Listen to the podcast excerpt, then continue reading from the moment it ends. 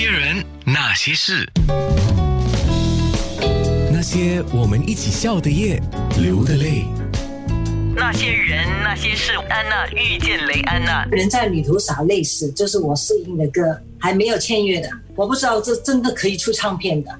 那是不是可以说是你有天分？再来，你也很 lucky。我承认我是 lucky。还有呢，就是因为他们需要的那个女的声音，他说啊，你的声音跟关键姐很配，我们有机会可能会用你的版本，他们都不一定是用我的版本的。他们说，然后我录完这个音以后，我就到加拿大想去读书，然后他突然之间在收音机听到这个歌曲《人在旅途洒泪时》，听到自己的声音，宝丽金就打电话给我，就说你的歌现在香港很流行。想不想回来当歌星？回香港签约了。那说到雷安娜，其实雷安娜不是你的本名，听说是宝丽金的一个唱片高层，也是一个音乐制作人冯天之，他帮你取的。他有没有跟你讲，他为什么给你取名雷安娜？然后就是打造一个怎么样的形象？我记得他跟我说，名字一定要响亮，就人家又容易记得。我的英文名就是 Annabelle 嘛，他说啊，Annabelle 不如就用 Anna。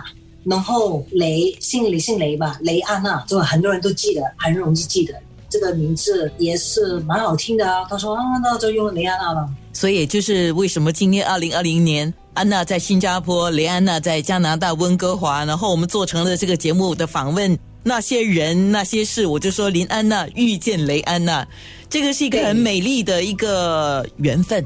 对，都是两个安娜走在一起哦。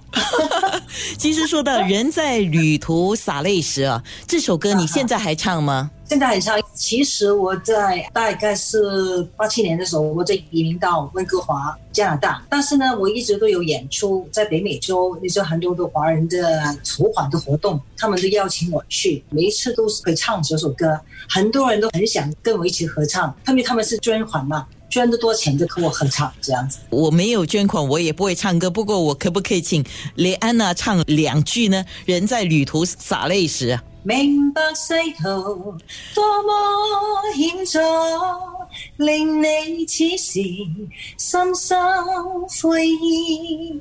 太好听了！其实你的好听的歌曲，刚才我们说还有另外一首啊，就是《旧梦不须记》。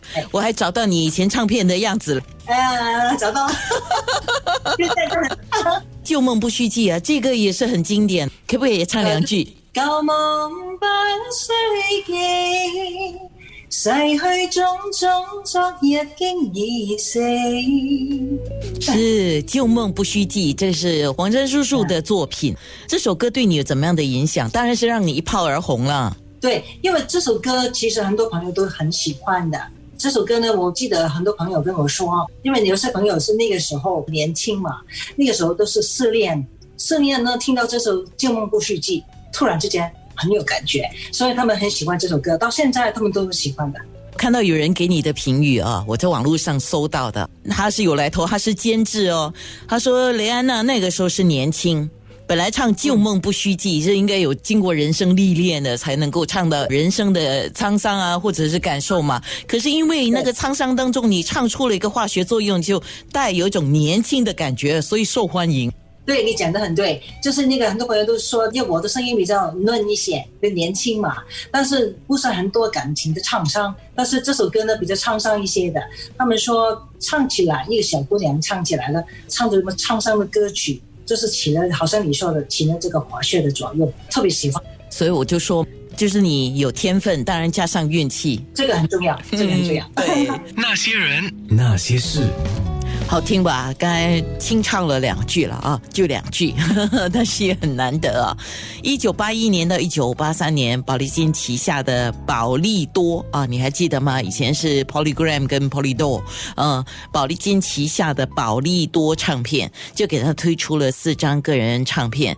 刚刚有唱了两句的，一九八一年的《旧梦不须记》啊，等一下。呃，发个彩蛋给你啊！一九八二年的彩云曲，所以要继续收听啊。那么刚才人在旅途洒泪时，这些都是经典歌曲，它的代表作。